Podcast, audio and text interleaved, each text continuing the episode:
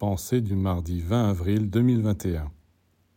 Ce qui caractérise un véritable spiritualiste et le différencie des autres hommes, c'est cette extraordinaire unité réalisée en lui.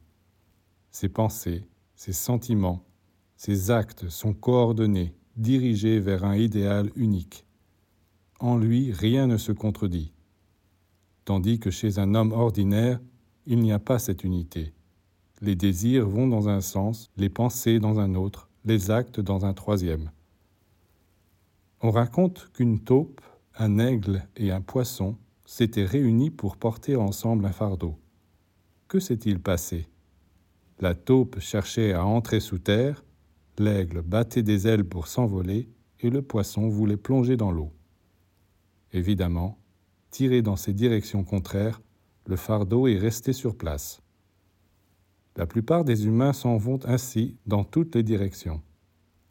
Alors que chez un vrai spiritualiste, l'activité est ordonnée et harmonieusement dirigée vers un but unique. La perfection qui s'obtient seulement par l'amour, la sagesse et la vérité.